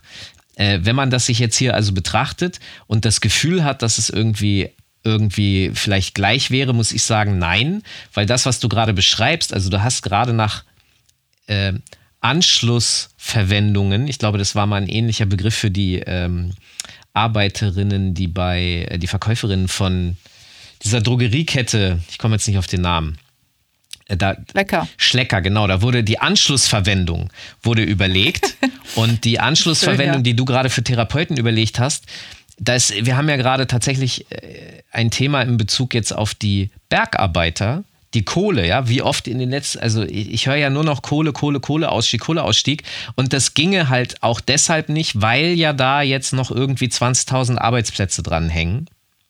Und ich sag mal, diese 20.000 Arbeitsplätze können es ja, also sind, ist das der Grund dafür, dass das nicht geht? Aber offensichtlich wird da sehr viel Priorität in diesem Sektor gelegt, sodass das immer seit Jahrzehnten ein Diskussionsthema ist, während das, worüber wir sprechen, Schule, das sind ja Themen, wo das gesamte, die gesamte Bevölkerung durchläuft. Das ist ja nicht, wir reden ja nicht von 20, wir reden ja von 80 Millionen, die da durchlaufen, ihr Le also immer wieder. Und, und die Prioritäten sind halt in diesem System, in dem wir leben, auf eine Art und Weise gesetzt, die nicht immer zum Vorteil der Menschen sind. Und Ja, aber wir Ja. Menschen sind ja auch, wir sind ja auch bescheuert, ne? muss man auch mal natürlich ganz ehrlich sagen. komplett gaga. Weil, äh, und das ist ja, ist ja auch keine, ähm, keine Neuigkeit, wir sind sehr bequem Ja. und Eltern sind oft auch sehr bequem und sagen, es ist ja alles sowieso schon so stressig, äh, der Alltag, ich muss arbeiten, muss mein Kind zur Schule, dann nehme ich die nächstgelegene Schule, wo mein Kind vielleicht auch zu Fuß selber hingehen kann oder wo ich es nicht so weit hin habe. Das ist das meistgehörte Argument, wenn es um die Schulwahl geht. Ja. Das heißt, die Schule, die vielleicht dem Kind entgegenkommen würde, ist aber nicht das, was den Eltern zwingend entgegenkommt im Zeitaufwand. Richtig. Ja, und äh, deswegen machen wir uns unsere Probleme auch gerne selbst, weil wir hätten die Chance, Muss man Ähm, aber auch so ehrlich sein, die- es die- ist ja eine Verschiebung von Verantwortung. Also die Verantwortung für Ja, eine das gute Bildung genau. wird ja zu dir verschoben und wenn du bereit bist, den längeren Weg zur besseren Schule zu fahren, aber wenn du es nicht kannst, du Single-Mutter bist und ich sag mal, ich sehr. sorry, ne? da muss ich dich Ja, unterbrechen, ja. ich Single-Mutter. Nein, ja? ich will nur darauf hinaus. Ich zwei Kinder auf zwei Genau. verschiedenen Schulen, weil zwei verschiedene Bedürfnisse, zwei verschiedene Elternabende. Aber das ist kann mir scheißegal, weil das ist ein Argument. Nein, nein, was, ich will auf äh, was was anderes hinaus. Die, die genau, Single-Frau kann das gar nicht immer leisten. Ja, und das ist eine Ver Verschiebung der Verantwortung. Eigentlich müsste jede Schule so gut sein, dass du dir diese Gedankengänge gar nicht machen musst. Das ist richtig. Aber an dem Punkt sind wir nicht. Nee. Das ist eine Utopie für die Zukunft, die wir aber nur erreichen können, wenn wir selber etwas dafür tun ja. und es einfordern. Ja. Wenn wir weiter das Schulsystem bedienen, worüber wir uns immer aufregen, ja. weil wir zu bequem sind, die Wege und die Anforderungen in Kauf zu nehmen, dann sind wir auch unseres Unglückes Schmied. Das stimmt. Ja. Und das unserer Kinder und, äh, und bedienen äh, die Therapeuten in der Zukunft weiter mit den Themen, die in der Vergangenheit aufgeploppt sind. Wenigstens deren Arbeitsplätze sind gesichert. Ja, aber Spaß beiseite. Äh, es geht ja darum, äh, wir haben ja auch noch einen äh, Migrationshintergrund und all ja. diese Themen, worüber wir sprechen müssen, äh, wenn es um Startpunkte geht. Ja. Und da hat die Gesellschaft einfach auch noch wahnsinnig viel zu tun, ob du jetzt Anis oder Ali oder äh, wie auch immer heißt, wie du es vorhin gesagt hast. Du hast äh, den Kartoffelnamen bekommen und ich sehe es auch als Privileg tatsächlich. Ich habe auch, ich habe zwar einen englischen äh, Namen, Vornamen, aber einen, einen schönen deutschen äh, klassischen Nachnamen. Ich bin weiß, ich bin in Hamburg geboren und aufgewachsen. Ich bin hoch privilegiert, ja. auch als Frau. Ähm, auch wenn ich da sicherlich einiges erzählen könnte, so, aber das ist wirklich nichts im Vergleich. Du bist eine privilegierte ähm, Benachteiligte wie auch immer man das nennen möchte. Ich möchte mich aber nicht vergleichen ähm, oder gleichsetzen, sondern ich möchte gerne ja.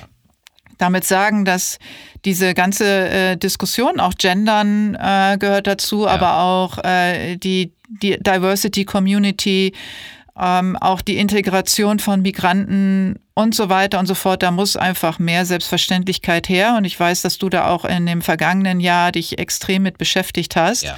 Äh, in deinem Sektor sozusagen. Und äh, da will ich jetzt nochmal drauf kommen, ja. weil das finde ich extrem wichtig. Du hast mir erzählt, dass du 2021 für dich auch ähm, deklariert hast, als äh, ja, also dir ganz viele Menschen einzuladen aus der LG. das ist immer wieder, ich will es nicht falsch sagen, ne? LGBTQ+. LBGT+. LBG, oh Gott, jedes Mal, ne? Ich bin auch echt so ein Honk. Macht nichts. Aber, äh, also aus der Community. Ja. Und das Thema Männlichkeit überprüft hast für dich nochmal. Also ich sag mal, das, das Ding ist so, ich, ehrlich gesagt begleitet mich das schon meine gesamte journalistische Karriere, weil es auch mein Leben begleitet, weil ich ja sozusagen auf der Suche nach diesem, nach meiner eigenen Männlichkeit war, also meiner Identitätsbildung, was ich ja in Folge 2 auch erzählt habe. Und ähm, das, das zieht sich eben da komplett durch. Und Rap ist natürlich ein Bestandteil dieser Identitätsbildung, also die Männlichkeitsbilder, die ich im Rap gesehen habe und die mich als Teenager angezogen habe äh, angezogen haben und die ich zu einem späteren Zeitpunkt dann auch kritisch hinterfragen musste und auch konnte.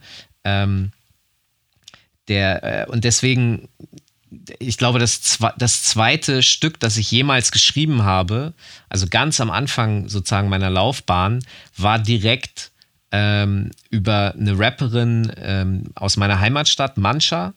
Und die mir in, dem, in diesem Interview dann auch erzählte, was sie wiederum für Probleme mit den damals vorherrschenden Männlichkeitsbildern hatte.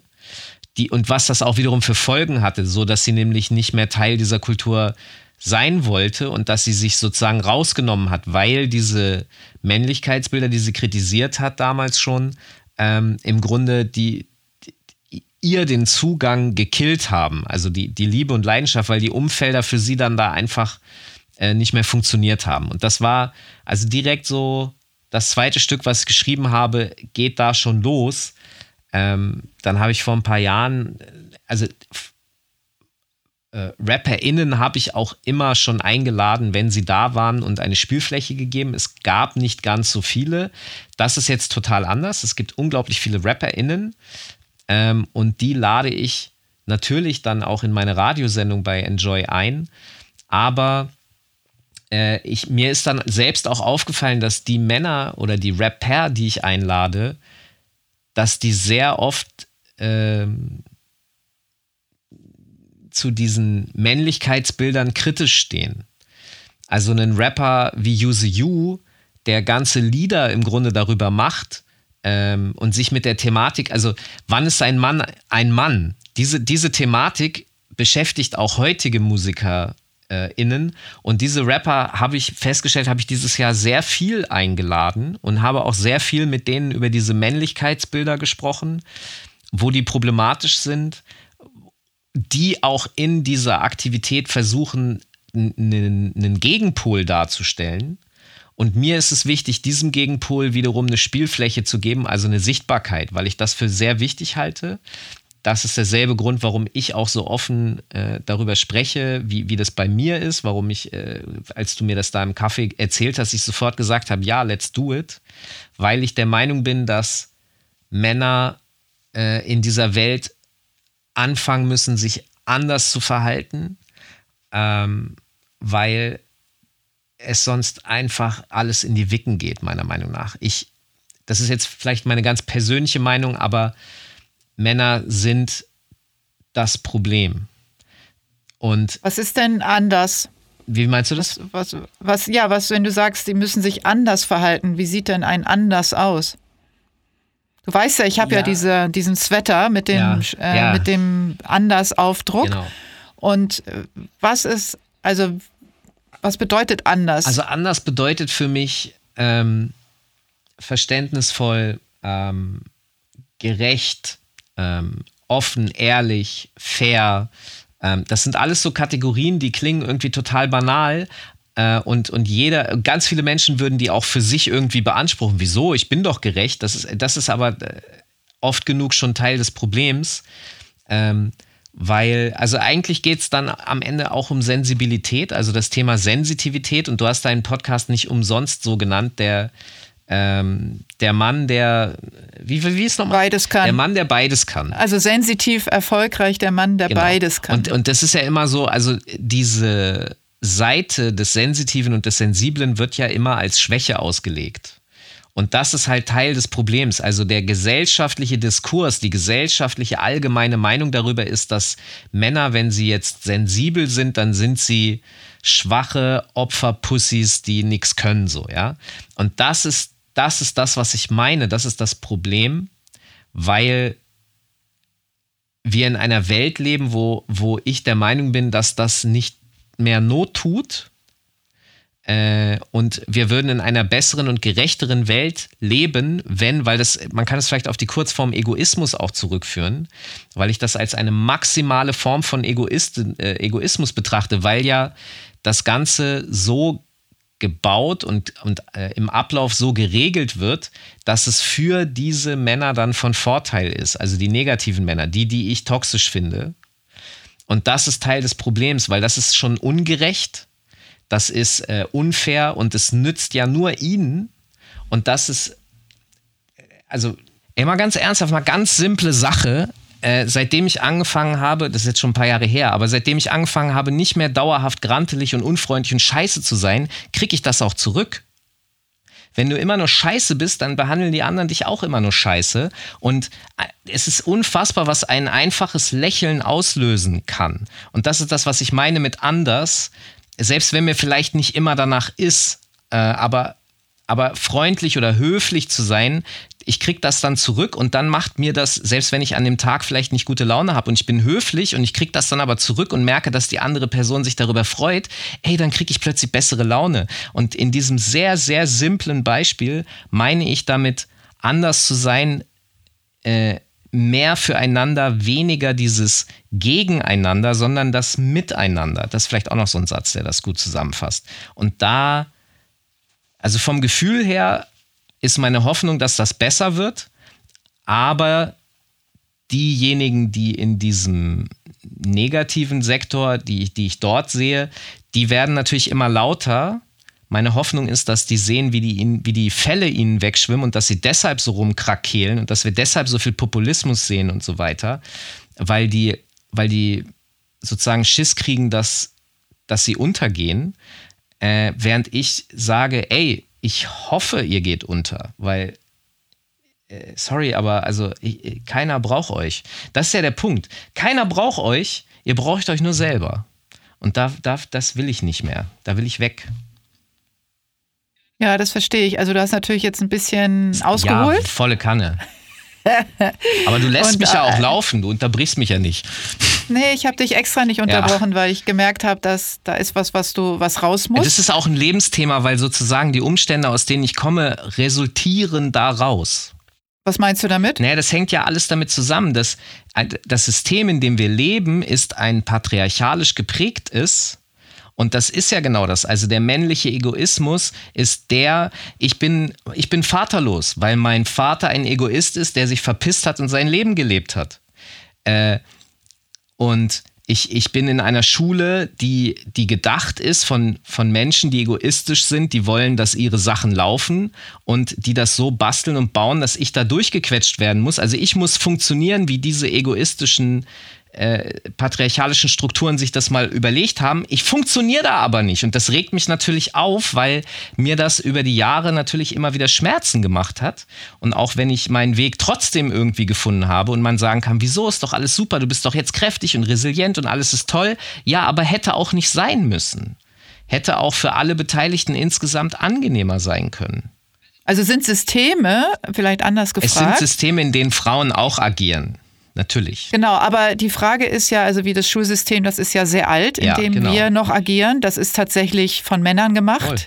Ja, weil das ist, das ist noch äh, vor, weit vor über 100 Jahre. Ja.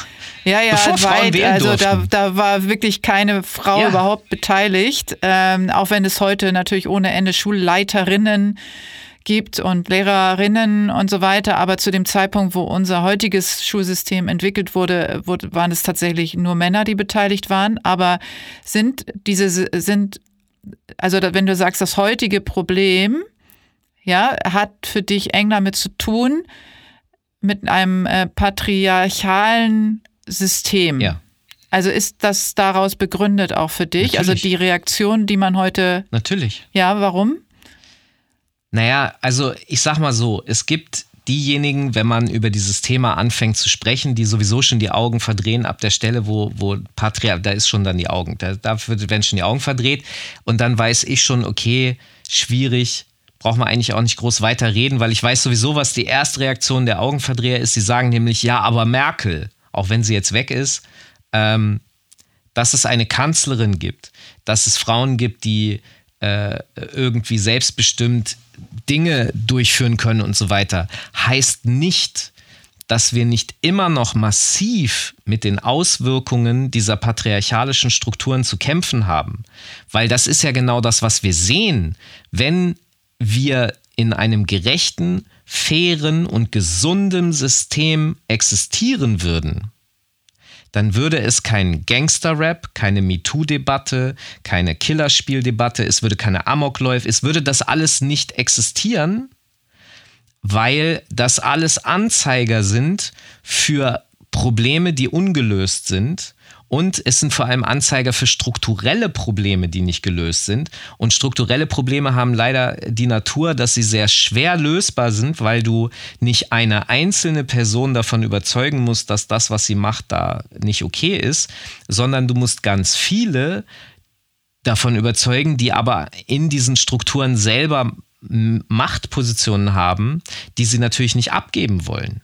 So, also ich sag mal, wenn ich davon spreche, dass Frauen benachteiligt sind, und mir Männer sagen, ja, aber wieso? Äh, Männer werden doch auch benachteiligt und wegen der Quote und so, dann denke ich immer, ja, du bist dir ja über deine Privilegien null bewusst. Du weißt gar nicht, dass du als Mann in diesem System sehr viele Vorteile hast. Und wenn wir es gerechter machen wollen, bedeutet das ja automatisch, dass ich die Privilegien wegnehmen muss. Das heißt, ich muss dich, ich benachteilige dich also eigentlich nicht, sondern ich reguliere es ins Gerechte. Aber für dich fühlt sich das wie eine Benachteiligung an, weil du immer bevorteilt warst.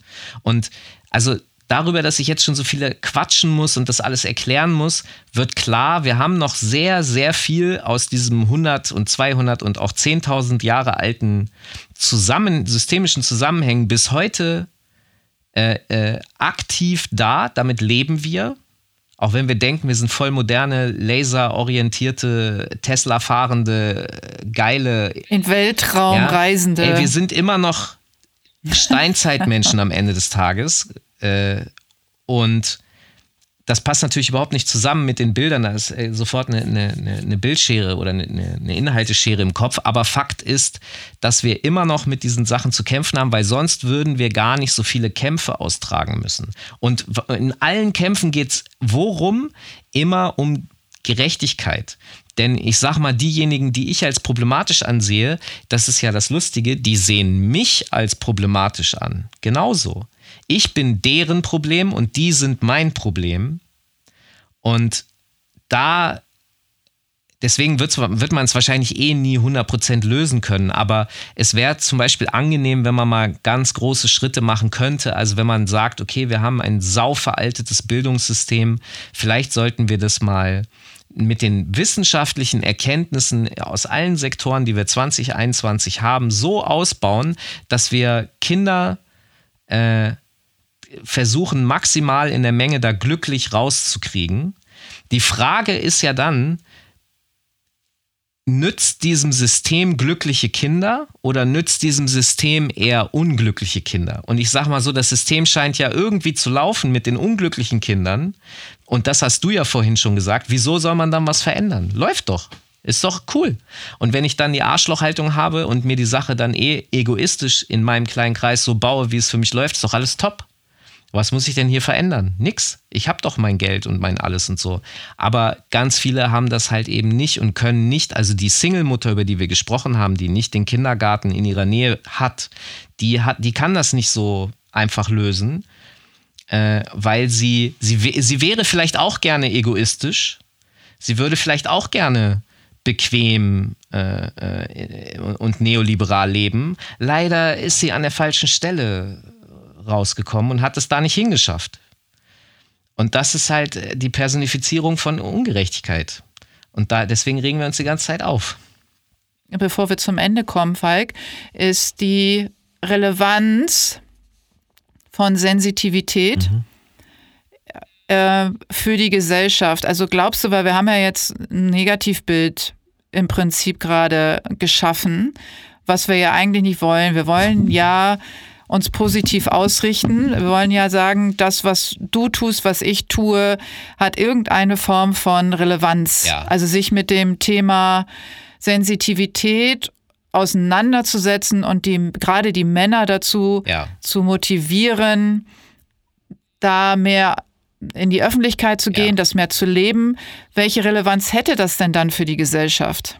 Also ich, das Ding ist so, dass das für mich ganz viel mit Sichtbarkeit zu tun hat. Und das ist der Grund, warum ich in meiner Arbeit versuche, dieser Seite der Männlichkeit äh, mehr Sichtbarkeit zu verleihen, weil sie dadurch mehr Gewicht hat, weil dadurch, keine Ahnung, wenn ein 14-Jähriger sich ein Interview mit Yuzu Yu anhört, was ich mache, dann ähm, merkt, also er bekommt ja eine Art Auswahl äh, vorgesetzt. Ja, er kann sagen, boah, ja, den finde ich, äh, scheiße und, und damit will ich nichts zu tun haben. Und dann geht er halt woanders hin und sucht sich halt dann härtere männliche Bilder. Aber diejenigen, die sich sonst immer sehr alleine fühlen und es wird ja solchen Männern oder dann Jungs auch immer zurückgespielt, dass sie schwach sind, dass sie Opfer sind, dass sie, ja, und das möchte ja keiner sein.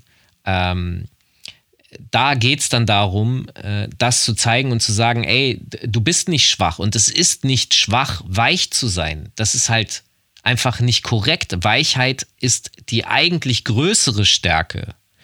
Und darüber zu sprechen, das darzulegen, das ähm, ist mir sehr wichtig, weil ich glaube, ich bin jetzt 46 und ich habe meinen Was? Ich habe mein, ich habe mein, ich habe meinen Weg gemacht. Ich habe ähm, mich entwickelt und viele Dinge gelernt, aber ich weiß, dass die Dinge, die ich äh, jetzt, sagen wir mal, den Weg, den ich jetzt so die letzten 20 Jahre gemacht habe, den hätte ich auch die ersten 20 machen können. Und das ist zum Beispiel mein Ding, warum ich auch, wenn ich auf Menschen treffe, wenn ich RapperInnen interviewe und wenn ich irgendwie bemerke, mh, hm, ich habe den Eindruck, du könntest äh, vielleicht sensitive Anteile haben in deinem Charakter.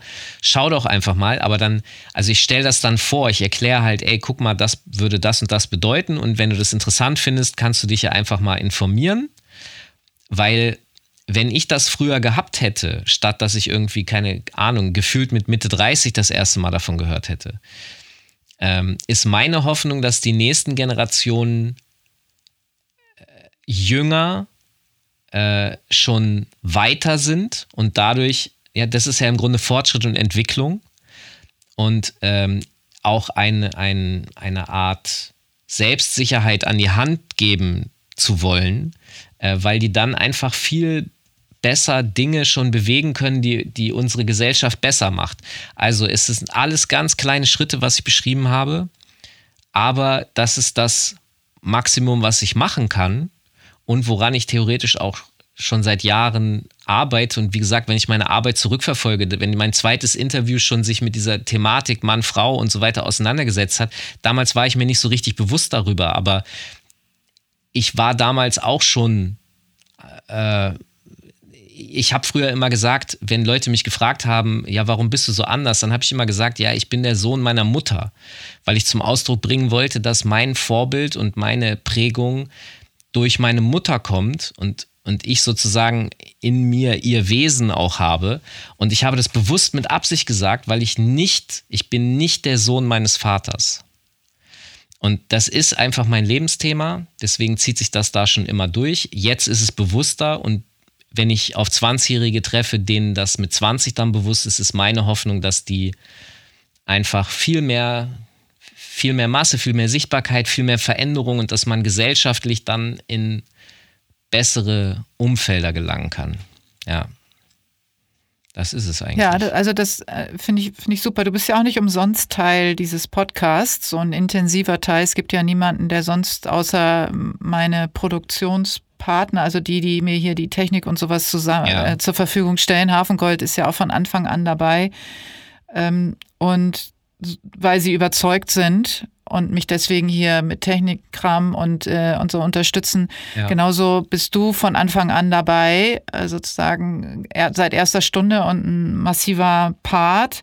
Du trägst auch meine Mission sozusagen mit auch als deine Mission in, in die Welt und Dafür bin ich dir extrem dankbar. Du stellst immer wieder Fragen. Also wir sind ja immer wieder auch in Kontakt und wenn da was auftaucht, fragst du mich, wir reden darüber, wir diskutieren darüber und einen Teil davon nehmen wir mit in, in, in die Folgen, die wir zusammen machen. Und für mich ist ja, ich habe ja sozusagen in der Folge, die ich mit Ben Dahlhaus aufgenommen habe, das erste Mal mhm. auch angedeutet, dass ich auch MeToo Opfer bin. Ich sage das ganz äh, bewusst. Mhm. Und habe dazu auch gerade ja ein Posting gemacht, okay. ähm, was sowohl äh, auf psychischer als auch auf physischer Ebene und auch äh, männlichen Strukturmissbrauch ja, am, am, Arbeitsplatz alle Formen betrifft. Mhm. Und deswegen, ich habe auch gesagt, für mich sind sensitive Männer Feministen also die, die bewusst, ne, das ist also bewusst sensitiv leben. Und deswegen ist es für mich auch einer der Punkte Nummer eins, warum ich diesen Podcast gemacht habe, ist auch zum Schutz der Frauen. Ja. Warum so viele Hörerinnen auch bei diesem Podcast am Start sind. Ja, es sind, äh, es ist ungefähr ausgeglichen. Es ist ein ganz kleines bisschen mehr Männer äh, rein von der Analyse her, aber es sind fast, ist fast ausgeglichen. Mhm. Und warum hören so viele Frauen hier zu? Obwohl das augenscheinlich ein Männerthema ist, ja, nur rein objektiv betrachtet ist, weil die Frauen sich sehnlichst Männer wünschen, die offen, sensitiv leben, damit sie endlich es auch sein dürfen und auch mehr Feministen unter den Männern zu finden sind, mhm. damit äh, Frauen sich sicherer fühlen, sowohl am Arbeitsplatz als auch im Nachtleben, als auch nachts auf der Straße, im Parkhaus, ja, äh, whatever. Mhm. Und, ähm, und ich finde, das ist einer der Outputs, dieser Thematik, dass um, also wir Frauen, wir unterstützen euch Männer.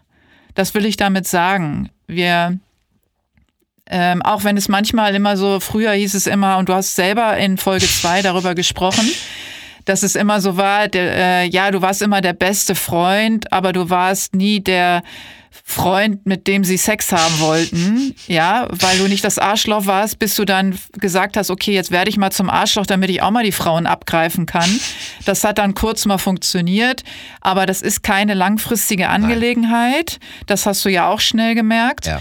Und und ich wünsche mir so sehr, dass wir die Chance haben, also du in, und ich und ganz viele andere, die äh, hier gesprochen haben in dem Podcast, die, die HörerInnen, die draußen ähm, zuhören, äh, ermutigt werden, das Thema zu äh, pushen, Ja.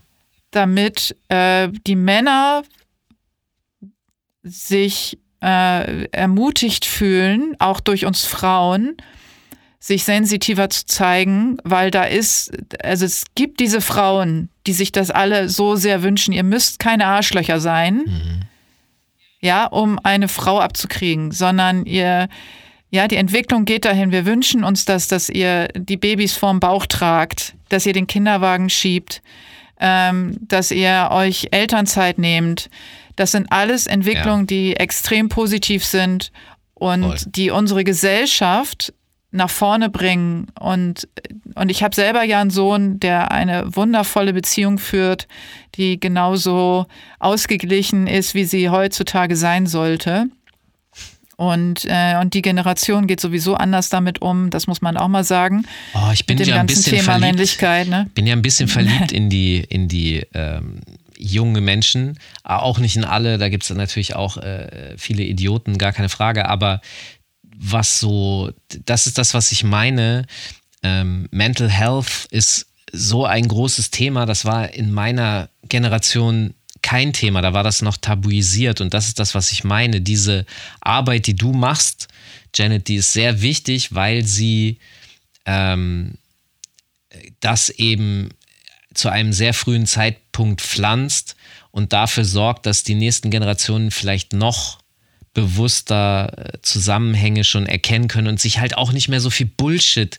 Ich meine, wie viel Scheiße wir uns äh, auch haben sagen lassen und natürlich, wir hatten aber auch keine Plattform, um irgendwie zu reagieren. Ja, heute kannst du ja über Social Media, also und Fridays for Future und solche Sachen, dass, ähm, also auf Straße gehen hättest du auch schon immer gehen können, aber die Organisation, dass das dann bundesweit funktioniert und so, also ähm, da bin ich ja wirklich ein bisschen verliebt in die, in die jungen Menschen deswegen, weil sie so viele tolle Sachen voranbringen und so viel toller sind als in meiner Generation die jungen Menschen, muss ich mal so sagen. Also Ja, wir haben ja alle in unseren Generationen Themen gehabt, für die wir gekämpft haben. ja, Das, äh, und, und, aber das ist jetzt das Thema der jungen Generation, wofür wir natürlich gerade jetzt, um das, worum es uns jetzt gerade geht, sehr dankbar ja okay, sind. du hast recht. Äh, äh, bei mir war es dann, äh, bei, bei jede Generation hat ihre eigene Thematik, das stimmt schon. Ich bin dann ungerecht den anderen Generationen gegenüber, aber ich sag mal so, die Kämpfe, die die jetzigen Jungen äh, führen, holen mich einfach. Also das sind einfach auch meine Kämpfe.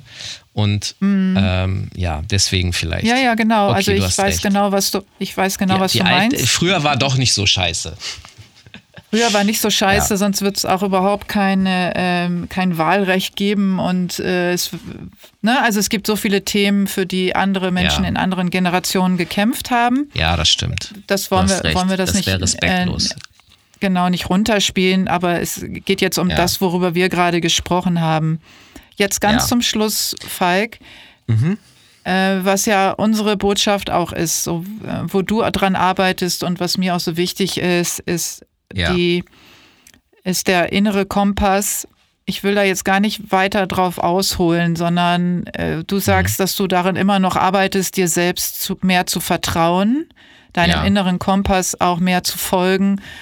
Und vielleicht kannst du da noch mal als Abschluss zu dieser ähm, Mega-Folge, auch wenn ich jetzt auch noch eine Stunde mit dir sprechen könnte, aber wir machen jetzt damit Schluss, Ja. äh, ermutigen, dem inneren Kompass mehr zu folgen als sensitiver Ja. Mann? Also ich sage das tatsächlich, äh, so wie ich sensitiven KünstlerInnen, wenn ich ihnen begegne und den Eindruck habe, da ist etwas, das kommuniziere, äh, um ihnen die Möglichkeit zu geben, sich darüber zu informieren, ähm, ist das dasselbe, was diesen Kompass betrifft. Das sage ich auch gerne. Wenn ihr äh, dieses Bauchgefühl, ja, oder Intuition oder so wie das immer genannt wird, ähm, weil es hat leider auch immer so einen esoterischen Touch, so nach der Devise, als wäre das jetzt nicht belegbar. Äh, man kann dem aber, wenn man sensitiv ist, das ist halt genau der Punkt, wenn man sensitiv ist, kann man diesem Gefühl sehr oft stark vertrauen. Ich für mich persönlich habe dann trotzdem immer noch diese, ich sag mal, Feedback-Schleife. Also das, was ich vorhin erzählt habe mit den Kommentaren. Da ist das so, ähm, wenn ich das durchdenke und, und äh, die Kritik äh, sie, sich immer wiederholt und dieselbe ist und ich das aber für mich als okay äh, verarbeitet habe, dann muss ich da nicht stetig und ständig neu drüber grübeln. Das ist dann so weggepackt und ist okay. Aber es gibt so Bereiche und das ist der Grund, warum ich in meiner Steuerung auf diese ähm, Psychologiestudentin zugegangen bin und sie gebeten habe, mir ihre Kritik nochmal zu erklären. Das ist der Moment, wo ich sage, okay, guck mal, hier habe ich noch keine richtige eindeutige Position zu. Es kann sein, dass sie einen Punkt hat. Ich würde, deswegen möchte ich es gern verstehen, weil wenn ich es verstanden habe, dann habe ich wiederum einen weiteren Steuerungspunkt, mit dem ich arbeiten kann. Das heißt, meine Neugierde und mein Drang nach Wissen und mein, mein Kommunikationsbedürfnis mit anderen Menschen besteht eigentlich die ganze Zeit nur darin, zu schauen, ob ich neue Steuerungspunkte finde, um mich noch besser ähm, durchs Leben zu bewegen. Lieber Falk, es war mir wieder eine extrem äh, große Freude, dass wir ähm, uns diese Quality Time genommen haben. Dankeschön. Geht mir Ich hoffe, genauso. dass die Hörerinnen da draußen äh, wieder genossen haben, dir bis hierhin zuzuhören. ja, Ja, Sich nerven zu lassen, Wie ja. gesagt, äh, genau, wenn ihr das erste Mal zugehört habt, äh, es gibt ganz viel Material noch mit Falk in dieser Podcast-Reihe. Ähm, ansonsten werden sich die freuen, die schon alles von dir gehört haben und sehnlichst darauf gewartet haben, dass es mal wieder was gibt. Also in diesem Sinne, Falk, ich danke dir, Janet. hast du noch einen letzten Satz? Und wenn ich sage einen Satz, dann meine ich einen Satz. Ciao.